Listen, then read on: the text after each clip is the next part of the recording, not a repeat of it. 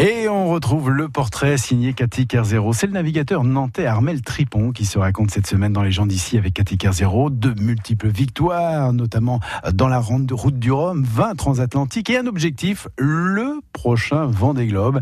Le départ est prévu le 8 novembre 2020, mais commençons toutefois par le commencement et le début de l'histoire. Donc le début de mon histoire, elle euh, démarre en 1975 et très exactement rue Guillon-Verne dans une clinique euh, nantaise euh, à côté de la butte Sainte-Anne. Très vite, mes parents ont décidé de s'exiler de la ville et partir en périphérie à Éric. Donc c'est un petit village à 25 km.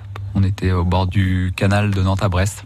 donc il y avait déjà un peu d'eau là. Ouais, il y a un peu d'eau. voilà, donc une enfance plutôt dans la nature, mais très très loin de la voile. Très loin de la voile.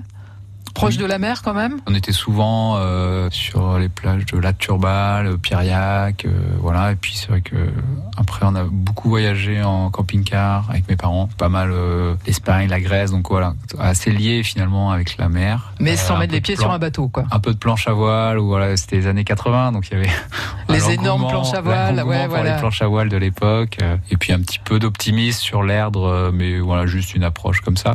Mais voilà, non, le virus voile est arrivé bien, bien plus tard. En baie de Quiberon, c'est ça? Et En baie de Quiberon, exactement, au départ du Cresty, sur un muscadet, qui est un petit bateau de 6 mètres 50, euh, en contreplaqué qui avait retapé des copains. Et voilà, ça a été le, la révélation. Certains euh, voilà, ont des révélations euh, religieuses ou mystiques. Et, voilà. et moi, ça a été avec, avec cet univers maritime. Il n'y a pas besoin de partir très loin. On était dans baie de Quiberon en route pour Édic, donc une petite île du, du, Morbihan. Et une nuit étoilée, il y avait un sillage phosphorescent comme il peut y avoir certaines fois. Ça, c'est le plancton hein, dans, dans, dans, la mer, hein, c'est ça Dans l'eau, un silence incroyable, juste un, vent léger. Donc voilà, le bateau qui, qui se met juste à agiter un peu et on était parti assez tard après avoir euh, dîné. Euh, mangé, bu, et bu un verre, ouais. et donc du coup je me suis retrouvé un peu tout seul sur le pont, je crois, et voilà.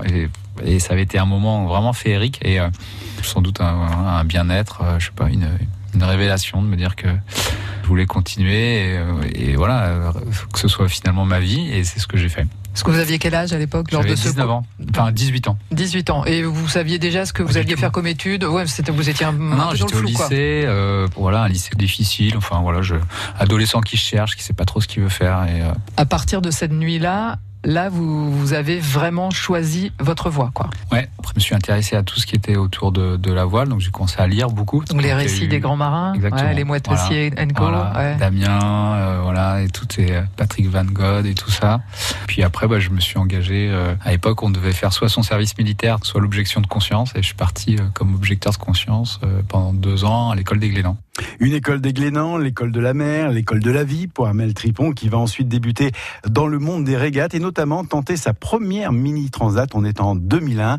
Plus d'infos d'ailleurs sur Armel Tripon. Vous pouvez aller sur son site hein, armeltripon.com. Un portrait signé Cathy Kerzero à podcaster sur notre site francebleu.fr. Et dans quelques minutes, on découvre notre territoire.